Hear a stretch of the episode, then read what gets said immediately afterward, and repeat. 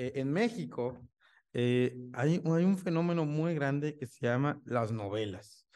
Yo no sé si tú sigues viendo novelas o ya no, ya te reformaste, ¿verdad? Pero este, eh, realmente era que hasta hombres ven novelas, entonces, pues bueno.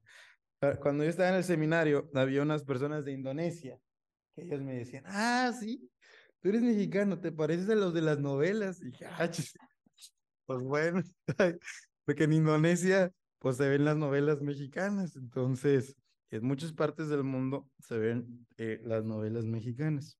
Y hubo una eh, novela que estaba muy de moda, que era eh, la novela Rebelde.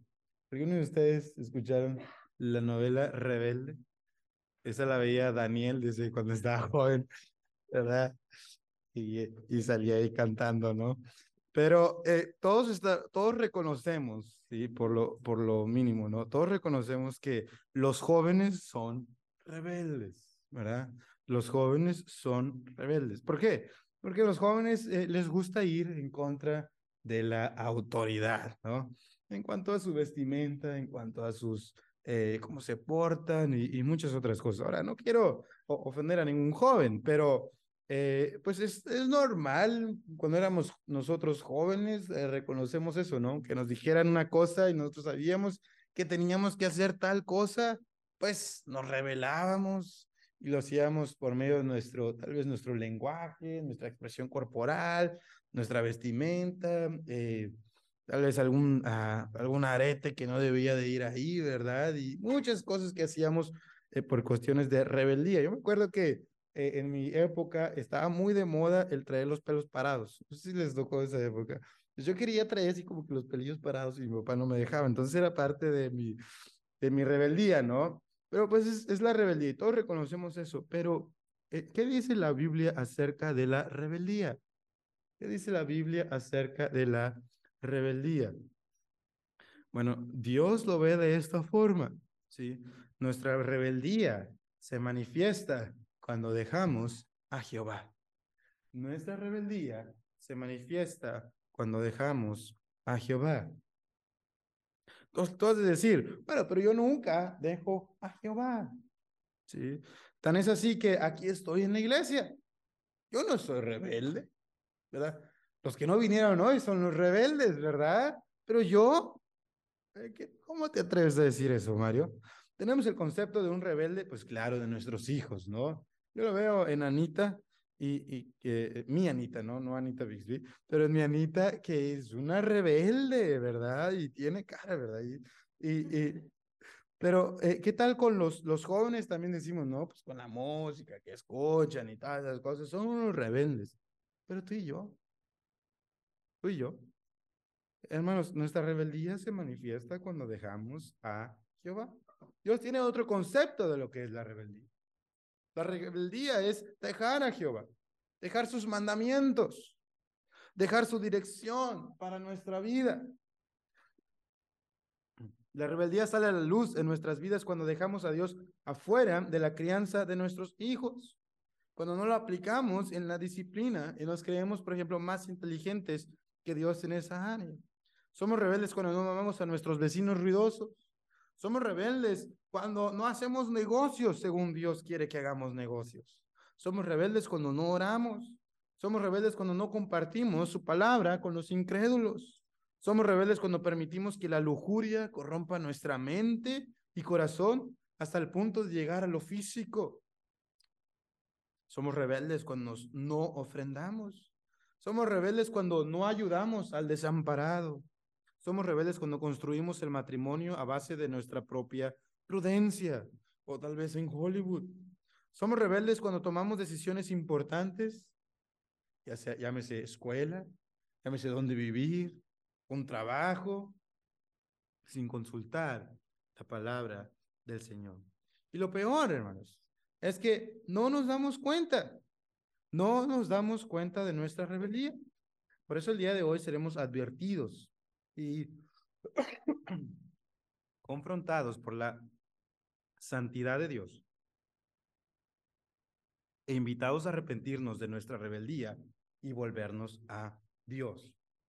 ¿Ok? Entonces hoy seremos advertidos y confrontados por la santidad de Dios invitados a arrepentirnos de nuestra rebeldía y volvernos a Dios. Y la idea principal del día de hoy es que porque Jehová es el santo de Israel, tú debes venir a Él confesando tu rebeldía.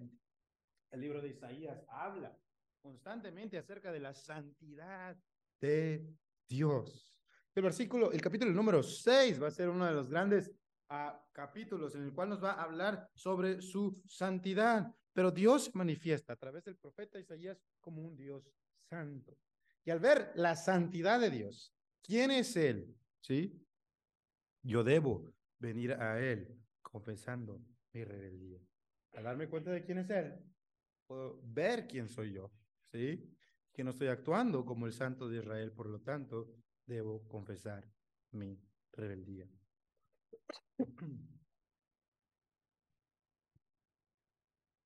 A ver si ya la garganta no, porque se me hace que no, a ver si no termino con el capítulo, este, punto número uno, y él le va a seguir Daniel. Ahora, eh, vamos a ver el día de hoy tres consecuencias que trae la rebeldía a nuestras vidas, ¿ok? Tres consecuencias que trae la rebeldía a nuestras vidas. Y la número uno es que la rebeldía arruina nuestra vida física. La rebeldía arruina nuestra vida física. Muchas veces escucho la siguiente pregunta, pero ¿por qué me pasa esto a mí? ¿Por qué esta rachita de malas cosas me están sucediendo a mí? Tal vez tú lo has dicho. Y, y, y, básicamente hay dos opciones. O eres como Job, el apóstol Pablo, ¿no? En el que Dios está permitiendo, por ejemplo, el aguijón en la carne, para que tú pases por ciertas situaciones en tu vida, pero esto es para tu crecimiento espiritual. Eso es para tu crecimiento espiritual. ¿Qué le pasó a Job? ¿Recuerdan? Pues en un 2 por 3 tuvo enfermedad, su economía se cayó, ¿no? Perdió todo. ¿Y por qué fue? Para que conociera más del Señor. Al fin de cuentas, en Job al final habla sobre eso. Ahora, ¿qué estaba sucediendo con eh, el apóstol Pablo? Con ese aguijón que tenía en la carne. Pues no sabemos qué era, ¿verdad? Pero ¿qué le decía el Señor? Bástate mi gracia, ¿verdad? Y que él se pudiera depender de la gracia de Dios. Y en medio de la aflicción física en su vida, ¿qué le estaba sucediendo a él? Estaba aprendiendo a depender de Dios. Entonces, tal vez tienes alguna situación en la cual eh, tú estás eh, padeciendo en tu vida física, ¿sí? Ahorita aquí en la tierra, porque esto es, lo está permitiendo el Señor para tu crecimiento espiritual. O es porque estás caminando en rebeldía. O es porque estás caminando en rebeldía. ¿Sabes, hermano? La rebeldía arruina nuestra vida en esta tierra. La rebeldía arruina nuestra vida en esta tierra. La rebeldía nos trae miseria, dolor y sin sabor a la vida.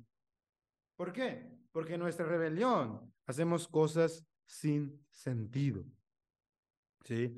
En nuestra rebelión hacemos cosas sin sentido. Como por ejemplo, la rebeldía afecta nuestra inteligencia. Versículos 2 y 4 dice, oíd cielos, escucha tu tierra, porque habla Jehová, crié hijos y los engrandecí y ellos se rebelaron contra mí. El buey conoce a su dueño y el asno el pesebre de su señor. Escucha esto. Israel no entiende. Mi pueblo no tiene conocimiento. Oh, gente pecadora, pueblo cargado de maldad, generación de malignos, hijos depravados. Dejaron a Jehová, provocaron a ira al santo de Israel, se volvieron atrás. Ah, la semana pasada, con nuestro pastor Daniel, me comentaba que vieron los datos de cuándo vivió Isaías, quiénes fueron los reyes mientras él escribió esta profecía. La verdad es que es algo fascinante el libro del profeta Isaías. Isaías es el profeta que más se menciona en el Nuevo Testamento. Y vamos a estar viendo cómo apunta hacia el Mesías, ¿sí? Habla constantemente acerca de un juicio, un juicio, un juicio, un juicio, apuntando hacia el Mesías que es nuestra única esperanza y nuestra futura redención, futura redención el pueblo de Israel. Entonces vamos a estar viendo cómo eh, hay una advertencia sobre un juicio y nuestra única escapatoria es a través del Mesías y nuestra futura esperanza es la redención del pueblo de Israel. Es muy curioso eh, cómo la rebeldía eh, trae una eh, consecuencia en nosotros los hombres, eh, que los rebeldes se captan de ser eh, todo lo contrario. La rebeldía causa una eh, falta o afecta nuestra inteligencia, pero los rebeldes se jactan de ser grandes seres pensantes. Los rebeldes se jactan de ser grandes seres pensantes. Aquellos que están en rebeldía dicen, no, yo lo voy a hacer mejor. Tu idea ah, está buena, ¿verdad? Pero la mía, mucho mejor. Eh, eh, esto va a quedar muy bien. Piensa en todo este movimiento en el que no saben que es una mujer y un hombre. La rebeldía les trae una deficiencia en su intelecto. Ahora, no estoy hablando de que ellos no saben matemáticas y no quiero ofender a esas personas y, y no estoy diciendo que no pueden tocar el piano. Probablemente hay muchos mejores pianistas que piensan eh, que no saben qué es un hombre o una mujer y, y tocan mucho mejor el piano que yo. Sin embargo, esto es lo que dice Dios de esas personas que están en rebeldía. Y Dios los compara a los animalitos, según el profeta aquí Isaías. El buey conoce a su dueño y el asno sabe dónde le dan de comer. Sin embargo, el rebelde sufre de falta de conocimiento y no entiende. No entiende y no tiene conocimiento. ¿Sabes, hermanos? El problema es que los animalitos, como el burro, ¿sí? Y como el buey, el asno, ¿verdad? Saben quién es su Señor y saben quién les da alimento. Y sin embargo, el rebelde dice, no, tú no me das alimento, tú no eres mi dueño. Yo consigo mi propio alimento por mi esfuerzo. ¿No viste toda la semana cómo me esforcé? Me levanté bien temprano y fui hasta noche a descansar. Mi esfuerzo, mi trabajo me ha dado alimento. Claro, tu esfuerzo, ¿verdad? ¿Quién te dio tu cuerpo? ¿Quién te permitió estar uh, de pie? ¿Quién te dio la salud? Dios dice, el buey conoce a su dueño y el ano sabe quién recibe alimento. Sin embargo, el primer paso para la rebeldía es no conocer quién es Jehová y de que Él tenemos todo el sustento que nosotros necesitamos para esta vida. Israel, Israel había llegado a un punto donde eran menos inteligentes, ¿no? Aparece aquí que los animalitos, a causa de su rebeldía, no entendían aquel pueblo que Dios había engrandecido. Y sabemos de dónde venía Israel, del, del padre Abraham, un hombre nada especial, ¿sí? Un pueblo nada especial. Y Dios le había engrandecido. Sin embargo, se rebelaron. Ellos no eran Egipto, eran Israel. Eran algo común y corriente. Y ahora estaban tomando todo tipo de decisiones absurdas en sus vidas. Habían dejado al santo de Israel y le provocaron. Volvieron atrás. Y ese es un distintivo de la rebeldía, el volver atrás en contra de Dios. Dios les había dado mandamientos y ellos se volvieron, se alejaron de esos mandamientos, provocando a ira al santo Israel. Y aquí notamos algo muy, muy importante, hermanos.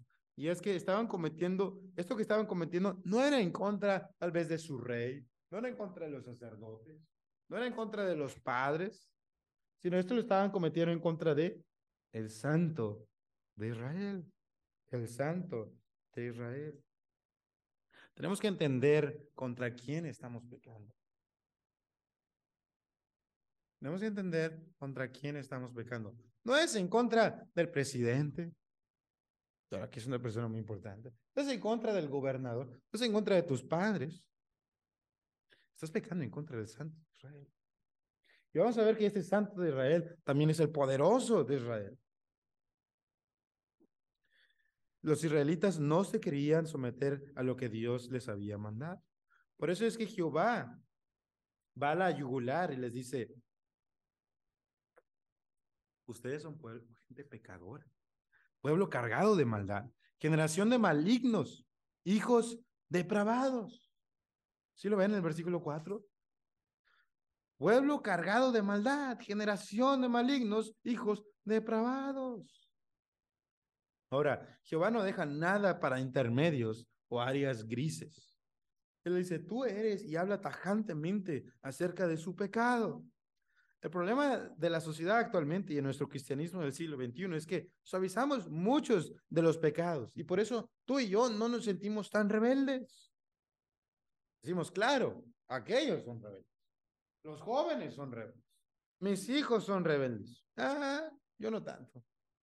Hombre, yo soy bueno. Decimos, claro, los israelitas súper pecadorcísimos. ¿Sí? ¿Quién dijo? No, hombre, Sara fue bien mala con Agar. ¿Quién dijo eso en el estudio? ¿Eh? Fácil para apuntar a Agar, ¿verdad? Malísima. Pero cuando viene en cuestión de nuestro pecado, ¿qué decimos? Ay, pues es que se me fue, ¿verdad? Ay, pues, pues me equivoqué, ¿verdad? El chavo del ocho, ¿verdad? Se me chispoteó. Bueno, pero, pero decimos, claro, los israelitas son bien pecadores. Ya vimos a Abraham. ¿Cuántas veces andaba regalando a la esposa? Veces. La andaba ahí diciendo, no, vámonos. Hicimos, yo como Abraham, no hombre, ya, ya la hice. Y él era el padre de la fe, yo soy el padre de la superfe, ¿verdad? O sea, soy, soy muy bueno. Pero tú y yo, que no somos iguales. Dios es santo. ¿Y sabes qué, hermanos? Tú no. Y yo tampoco. ¿Ok? No, no, aquí no está hablando de alguien allá extraterrestre hace más de, eh, por ahí de tres mil, cuatro mil años. No, no, no está hablando acerca de un pueblo hace, hace muchos años. Ellos eran pecadores, eran bien malos. ¿Ha cambiado algo la humanidad? ¿Seguimos iguales? ¿Sí? Tal vez no vendemos a la esposa, ¿verdad? O la regalamos, pero seguimos haciendo muchas de las cosas que están aquí. Seguimos siendo generación de malignos e hijos depravados. Y eso de verdad es que es bastante fuerte. Es bastante fuerte para la sociedad decirle quiénes somos. Pero yo te quiero decir algo. Te, estoy diciendo esto con mucho amor y con mucho cariño. Una es porque Dios lo dice. Y la segunda cosa es porque ah, es como este médico que viene, que si yo voy a la consulta el, día de hoy me dice, oye, eh, ¿puedo seguir hablando, verdad? Durante otra hora. Eh, ¿y ¿Qué me va a decir él? Ya no hable, ¿verdad? Tómate el greanodín que te dio el hermano Carlos Oceda, ¿verdad? Y, y ya deja de hablar y toma mucho miel con limón y a ver qué, y me va a inyectar o algo por el estilo. Pero decir, ya no lo hagas, está lastimando tus cuerdas vocales. No, cuídate. Y, y entonces, ¿yo qué voy a hacer? Ay, no, este doctor ya no quiere que hable, no le gusta cómo yo hablo, este, tal vez no le gusta mi, mi voz roncosa, ¿verdad? E, e, es un malvado. ¿Qué podría decir eso? O podría decir, qué buen doctor. Me dio muy buen medicamento, el Grianeodin, ¿verdad? Fue muy buen doctor, le atinó al, al este y, y ahora sí me voy a cuidar y en base a eso voy a mejorar para poder seguir platicando mejor, ¿verdad? A veces cuando nos dicen sobre nuestro pecado, nosotros decimos, ay, no, ahora tú ya te crees muy santurrón, ¿verdad? Y tú eres ya mejor que yo. Y, y ese es el caso de Dios. Él es el santo. Y, la cosa es que yo no soy el santo. el versículo 4, a ti y a mí se escribe. También, hermanos, la rebeldía afecta a nuestro cuerpo físicamente. Dios le pregunta a la congregación de Israel, ¿acaso quieren seguir en la aflicción a causa de su rebeldía? Versículos a ah, 5 y versículo 6 dice, ¿por qué queréis ser castigados aún? ¿Todavía os rebelaréis?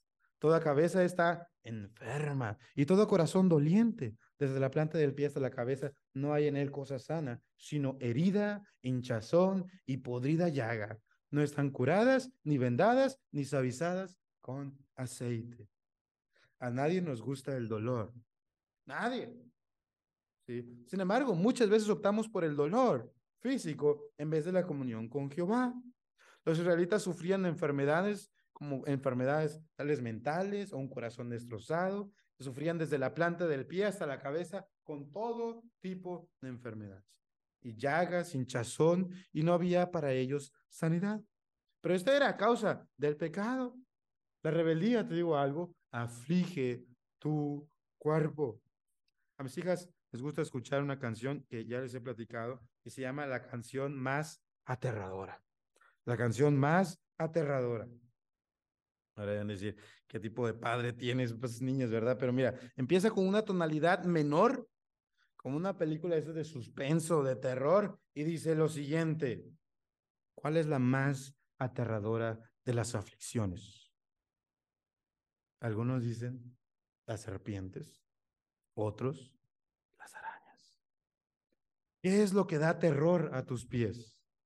Algunos dicen las inundaciones, otros los fuegos. Algunos dicen las máquinas de los dentistas, otros un payaso de, de miedo. Pero te diré que es lo más aterrador. El pecado. El pecado es lo más aterrador. El pecado hace daño a todos. Y sigue la canción. ¿Te das cuenta? Que a veces pensamos que lo que más me va a afectar en la vida no, no es el pecado, sino tal vez una crisis financiera, una devaluación.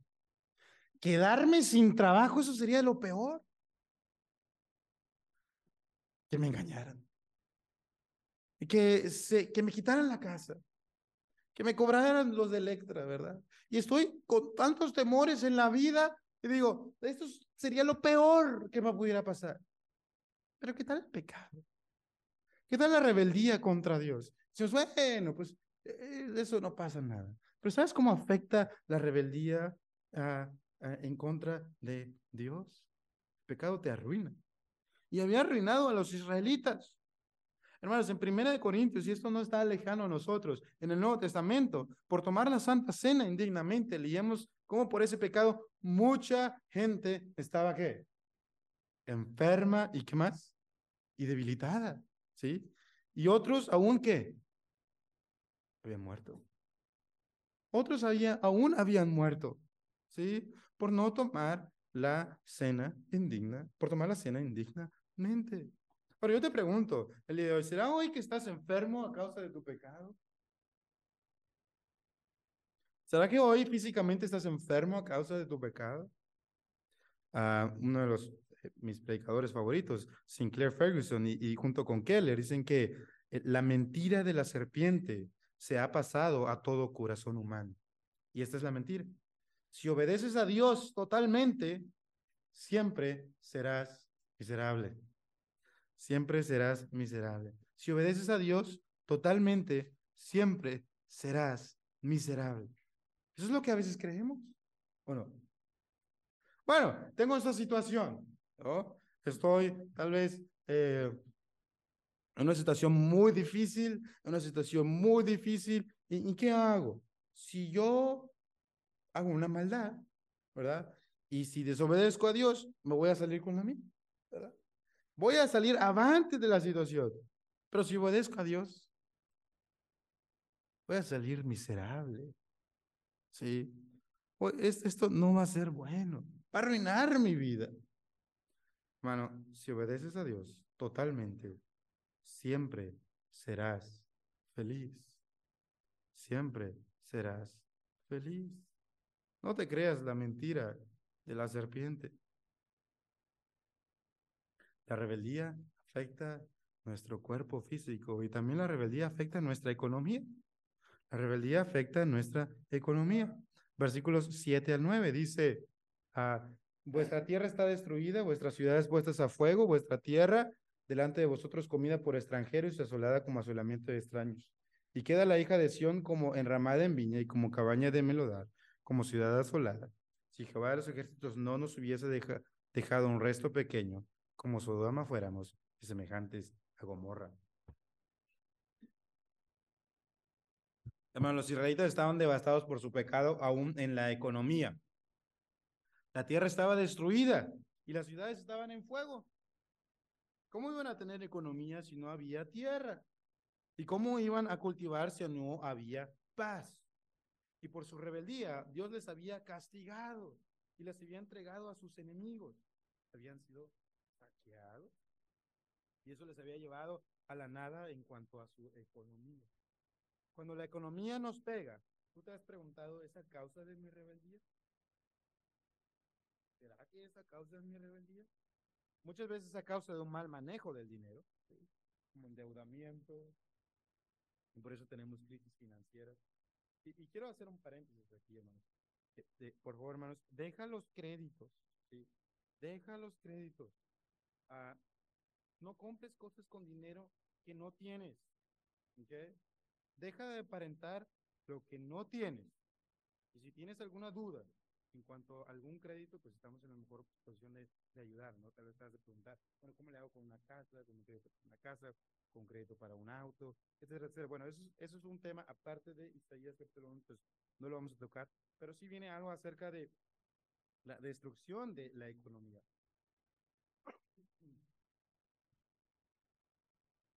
Y cómo esto nos afecta por nuestro eh, pecado. Pero ¿Qué tal cual cuando te afecta la economía? Y la pregunta será, es, ¿será porque esta, la, economía te está afectando, porque estás en obediencia y Dios te está, está trabajando en tu vida? ¿O está tocando tu economía por tu pecado? ¿Cuál será? Ahora, eso no significa que si yo obedezco a Dios, pues me va a ir bien.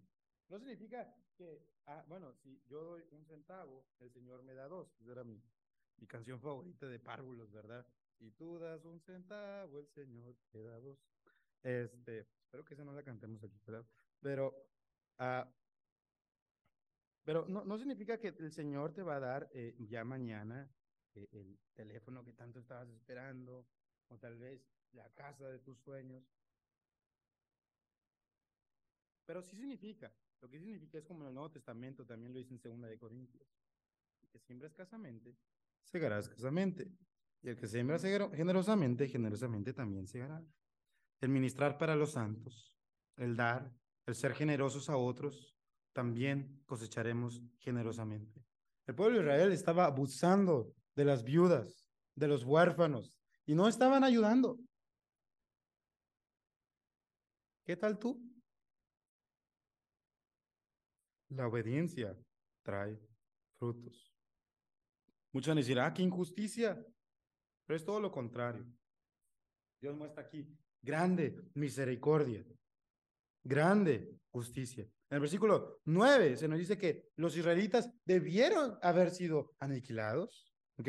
Debieron haber sido destruidos como Sodoma y Gomorra. ¿Y qué quedó de ellos? Puras cenizas. Y sin embargo, a pesar de su maldad, Jehová estaba siendo bastante paciente con ellos. Y ahí está diciendo, estoy tocando tu economía, Estoy tocando tu cuerpo con enfermedad. ¿Para qué? Para que voltees a mí.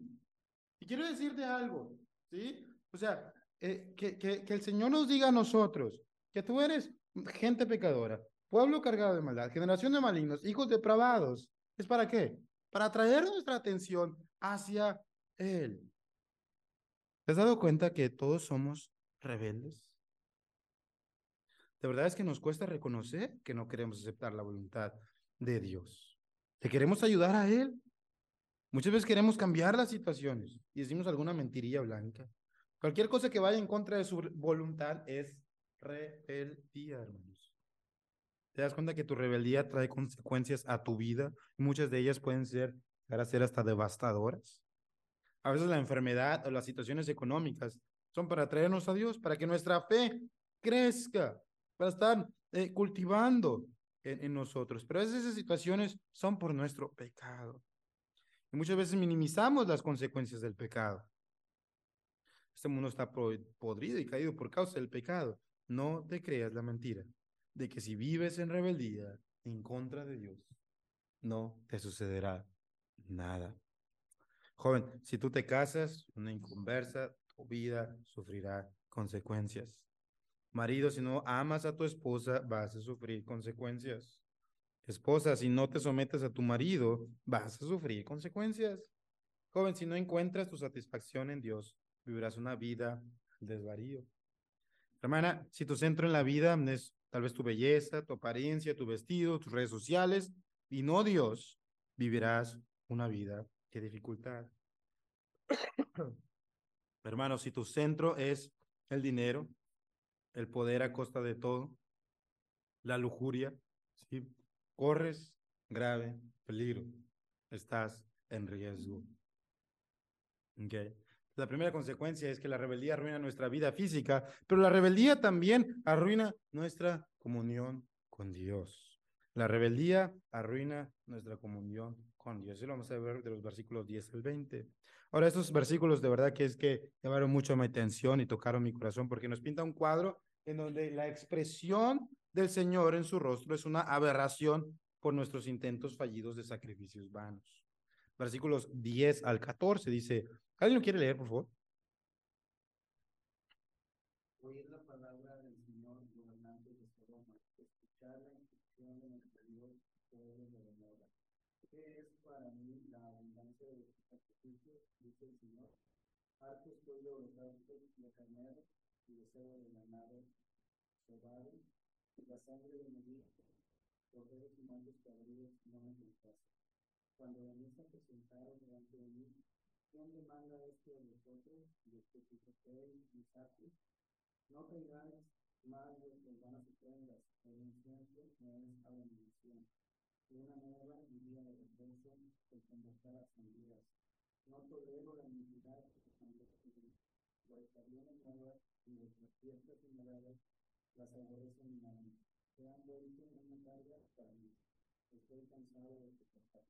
Muy bien.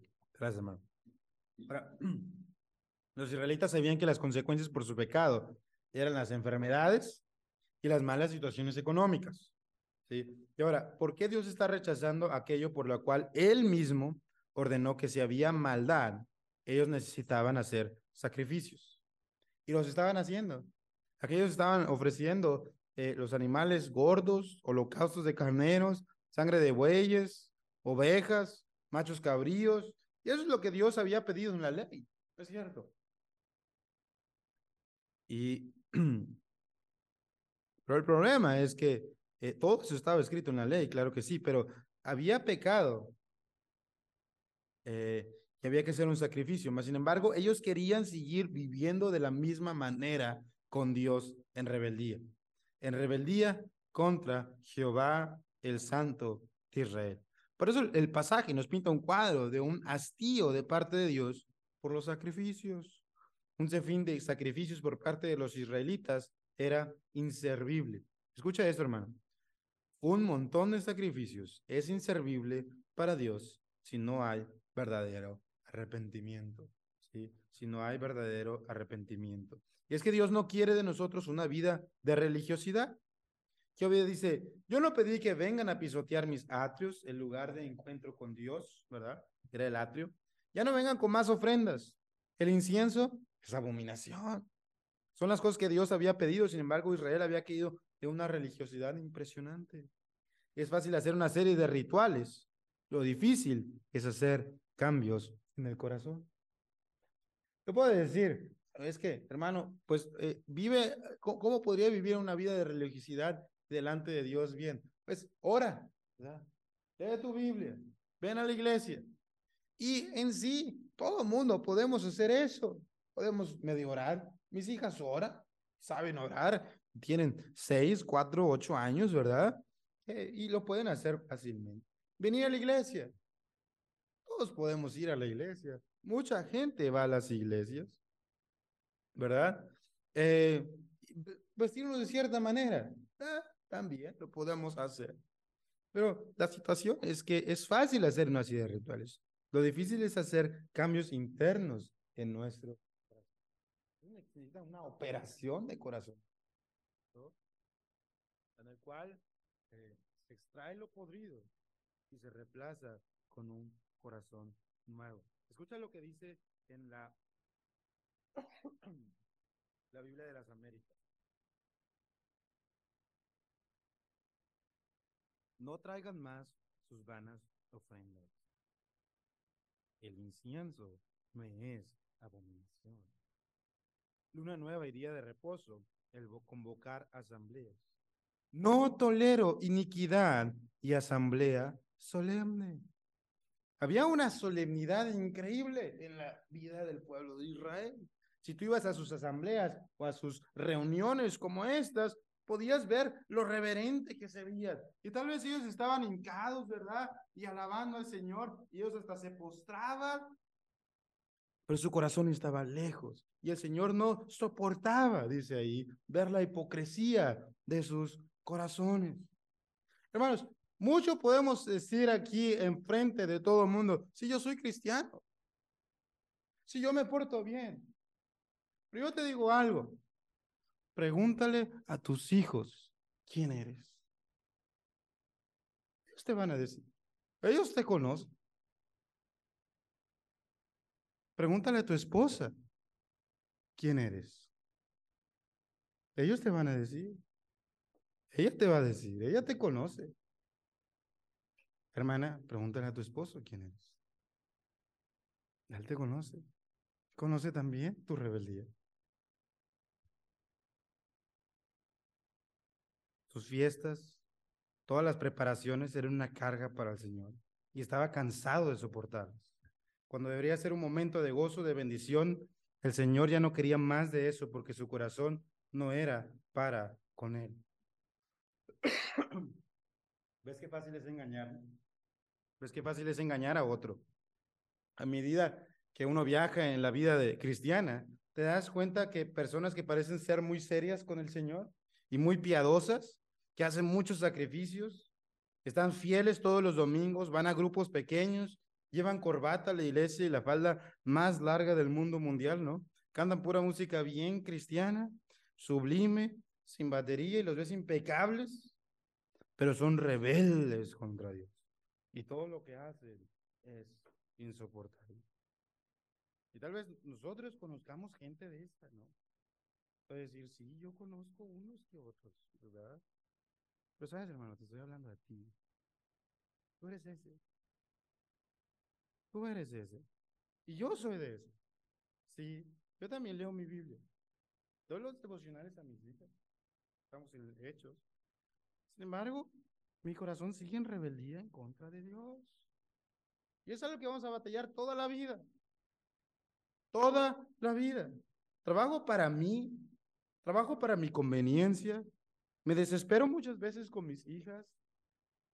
Uso las personas para mi conveniencia. Y digo, primero yo y luego los demás. La verdad es que muchas veces no me interesan los demás. Me burlo de las personas. Me enojo. Me desespero. Yo al día de hoy espero que tú te des cuenta lo sutil y delgada que es la línea de ser un rebelde piadoso y ser un verdadero piadoso. Puede que tú creas ser piadoso, pero todas las cosas que haces, ¿sí? Tal vez tú dices, yo vengo a la iglesia, me pongo corbata y me visto de cierta forma y hago todas estas oraciones, pero Dios está hastiado de eso. El hombre verdaderamente piadoso reconoce que es rebelde y ahí comienza la verdadera piedad. El hombre verdaderamente piadoso reconoce que es rebelde. Y ahí comienza la verdadera piedad. Hermanos, Dios está hastiado de un corazón falsamente arrepentido. Y por lo tanto, Dios no escucha la oración de un corazón falsamente arrepentido. Dios no escucha. Normalmente la, persona, la, oración, perdón, de una oración eh, la oración de una persona rebelde va a ser para ellos mismos y sus deseos egoístas. No por arrepentimiento, sino para continuar en su rebeldía adornada con algo de piedad. Pueden decir las palabras correctas. Y es que el cristianismo es muy fácil de hablarlo. Recuerdo que una vez me, me contaba una persona que, que oraba, Señor, gracias te damos. Y, y le podemos eh, meter mucho show, ¿verdad? Y a las tres, cuatro semanas de que ya estamos en la iglesia, todos sabemos hablar cristiano. Hermano, ¿cómo está? Que Dios lo bendiga. Y, y cuando dicen, amén, hermanos, gritamos todos, amén. Ah, bueno, ok, muy bien. ¿Y qué más tenemos que hacer por cristianos? Ah, bueno, empezamos con Señor, te damos muchas gracias, ¿verdad? Ok, muy bien, ya, ya aprendí a hablar cristiano, pero es muy fácil hablar cristiano y orar cristiano. Y los israelitas desde chiquitos, hermanos, estaban creciendo y estaban eh, en toda esa ambiente de religiosidad en sus vidas desde chiquitos. Y ellos conocían y sabían cómo orar, y sabían cómo ir al templo, y cómo arrodillarse, y etcétera, etcétera. Y tú, tú los veías orar, quedabas eh, impresionado por su expresión corporal, de levantar las manos, de estar eh, a, postrados hasta el piso, y, y, y, por su expresión corporal tú podías decir, oye, qué piadosos son. Sin embargo, Dios le dice, yo escondo mi rostro de ustedes y no voy a escuchar tu oración. Y tú dices, ¿no quiere Dios que yo le ore? ¿No quiere Dios que yo venga a la iglesia y que haga todos estos sacrificios? Entonces, ¿qué está pasando conmigo? Y eso es lo que espero yo que ahora te estés preguntando. Dios perdona, hermanos, la iniquidad de un corazón arrepentido. Dios perdona la iniquidad de un corazón arrepentido. Y tú decir, estoy enfermo de mi corazón, mis finanzas no son buenas. Encima de esto, Dios detesta que yo esté aquí en la iglesia, ¿no? Y no escucha mis oraciones. ¿Qué hago? ¿Qué hacemos? Bueno, dice Dios, deja la maldad. Apártate de iniquidad, versículos 16 al 20. Dice, lavaos y limpiaos, quitad la iniquidad de vuestras obras de delante de mis ojos, dejad de hacer lo malo, aprender a hacer el bien, buscad el juicio y restituid al agraviado, haced justicia al huérfano, amparad a la viuda, venid luego, dice Jehová, y estemos a cuenta. Si vuestros pecados fueren como la grana, ¿qué dice? Como la nieve serán emblanquecidos. Si fueren rojos como el carmesí, vendrán a ser como blanca lana. Si quisieres oyeres y comeréis el bien de la tierra. No quisieres y fueres rebelde, seréis consumidos de espada, porque la boca de Jehová lo Deja la rebeldía, dice Dios.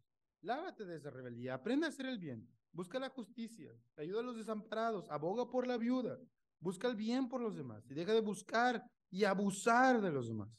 Eso es dar frutos de arrepentimiento. Te digo algo, cómo se manifiestan esos frutos de arrepentimiento en ayudar a los demás en ayudar a los necesitados. Yo de, ve, ve por las calles. ¿Quién busca ayudar a los demás? Observa el buen samaritano. ¿Qué sucedió con él? ¿Sí?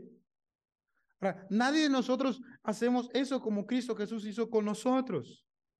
El buscar al desamparado, el buscar al necesitado, al huérfano, al que no podía hacer nada por él mismo porque eso es lo que mismo Cristo hizo por su iglesia. Hermanos, Dios perdona. Dios perdona nuestras rebeldías. Nosotros por nosotros mismos no podemos limpiar nuestros pecados de rebeldía. Y solamente podemos venir, en el versículo 18, como dice ahí, venir.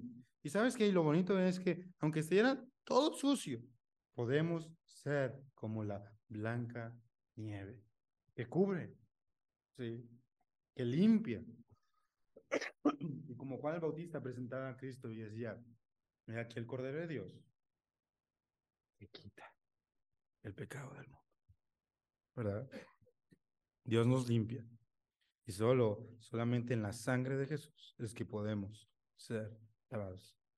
Bueno, solo hay dos caminos en la vida.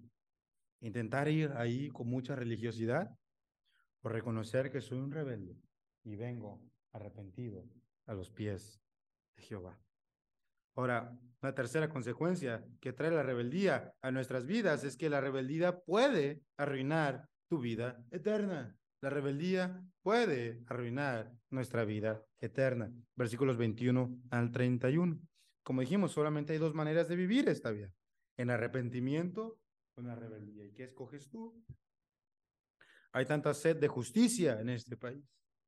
¿No es cierto? Cuando un candidato porta la bandera de la justicia, todos eh, volteamos hacia él, ansiando esta justicia. Todos queremos justicia. ¿Tú haces justicia? Dios la compara con la ciudad de Jerusalén. Dios compara la ciudad de Jerusalén con una ramera, con una prostituta. ¿sí? Porque la iniquidad sexual es injusticia, hermanos. ¿Ok? El tener sexo ilícito es injusticia. No es justo para tu esposa, no es justo para tus hijos, no es justo para ti ni la iglesia, y no es justo para la sociedad. Que a eso compara la ciudad de Jerusalén. Han quebrantado una promesa, una relación con Dios por medio de su pecado. Son asesinos, matan a su conveniencia, ya sea con su lengua o con su espada. Y el versículo 23, si lo leemos, dice, tus príncipes, prevaricadores y compañeros de ladrones, todos aman el soborno y van tras la recompensa. No hacen justicia al huérfano, ni llega a ellos la causa de la viuda. Les digo algo, esto no está hablando de México, ¿verdad? Sí, está hablando desde el pueblo de Israel. Ya han sido todos los gobiernos. el que los príncipes, los de arriba, son prevaricadores y compañeros de ladrones y aman el soborno. Y por eso tenemos sed de justicia. Queremos justicia. Y el santo de Israel, dice, el poderoso de Israel castiga la injusticia. Versículo 24 dice, por tanto, por todas esas cosas que están sucediendo, dice el Señor de los ejércitos, el fuerte de Israel, ea, tomaré satisfacción de mis enemigos, me vengaré de mis adversarios. Eh, versículo 28 eh, al 31. ¿Le podemos dar a la siguiente, por favor? Uh, por eso Israel detesta la injusticia. Luego al siguiente. Ok, y al siguiente. Gracias. Vamos a leer, por favor, uh, según la traducción de la Biblia de las Américas, dice, me libraré de mis adversarios, me vengaré de mis enemigos, pero los transgresores y los pecadores serán aplastados aún. Ah, y los que abandonan al Señor perecerán.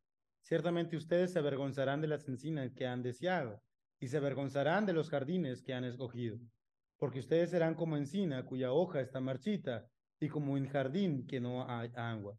El fuerte se convertirá en estopa y su trabajo en chispa. Arderán ambos a una y no habrá quien los apague. Dios es paciente Dios ha sido muy paciente. Sin embargo, el poderoso de Israel castiga. Y a veces castiga con lo económico, con la salud, con no escuchar las oraciones, pero a veces castiga para siempre. A veces castiga para siempre. Pero no creamos, ¿sí? Que una vez siempre salvos, siempre ya somos salvos. ¿No creemos eso? ¿No creemos en que la salvación no se pierde? ¿No creemos que estamos en su mano y nada nos puede quitar de ahí? Claro que sí, hermanos. Todo eso lo creemos. Creemos que una vez salvo, siempre salvo. Pero un corazón arrepentido es, no arrepentido, perdón, es sinónimo de incredulidad. Y, y de verdad, hermano, lo que más me dolería, sí, es que pensaras que por venir a la iglesia, por orar, por tocar tal vez un instrumento, por traer una corbata bien bonita, por traer falda tal vez, o no sé, por no decir maldiciones o por no ver programas de televisión que no debes, tú ya eres salvo. Cuando tu vida da evidencia de lo contrario, de rebeldía en contra de Dios, y no ha habido arrepentimiento. No ha habido arrepentimiento. Ahora, ¿cómo sé que hay arrepentimiento? ¿O cómo me puedo arrepentir? Versículos 25 al 27. Dile esto al Señor. Y volveré mi mano contra ti y limpiaré hasta lo más puro tus escorias y quitaré toda tu impureza. Restauraré tus jueces como al principio y tus consejeros como eran antes. Entonces te llamarán ciudad de justicia, ciudad fiel. Sión será rescatada con juicio y los convertidos de ella con justicia. Hermanos, hay salvación. Hay salvación. Dios quería una ciudad justa. Dios quería para Jerusalén una ciudad fiel. Y Dios quiere también para Israel lo mismo. Y para cada uno de los habitantes del pueblo de Israel.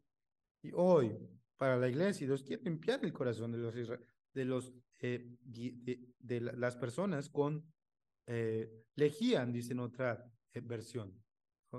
¿Saben ustedes qué es la lejía?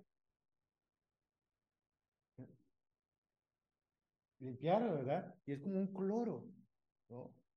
Como este poderoso eh, eh, solución que limpia todo, dejando sin bacterias, ¿no? Todos cuando estaba al principio del COVID, me acuerdo que todos andaban limpiando con cloro, ¿verdad? Sí, las casas y todo olía cloro. Y este, bueno, Dios quiere limpiar nuestros corazones así, que no quiere nada de mugre, que no quiere nada de bacteria, pero solamente Él puede limpiar la escoria de nuestro corazón, quitar toda impureza. Y eso solo pasa en la sangre de Cristo. Solo Jesús trae limpieza a nuestro corazón podrido, nuestro corazón sucio. Ah, hermano, si tú crees que ahora eres más bueno, pues te digo algo, tú estás muy lejos de la madurez. La madurez cristiana, como dijimos, comienza con reconocer que somos grandes rebeldes y arrepentirnos de nuestra maldad. Porque Jehová es el santo de Israel. Tú debes venir a Él confesando tu rebeldía.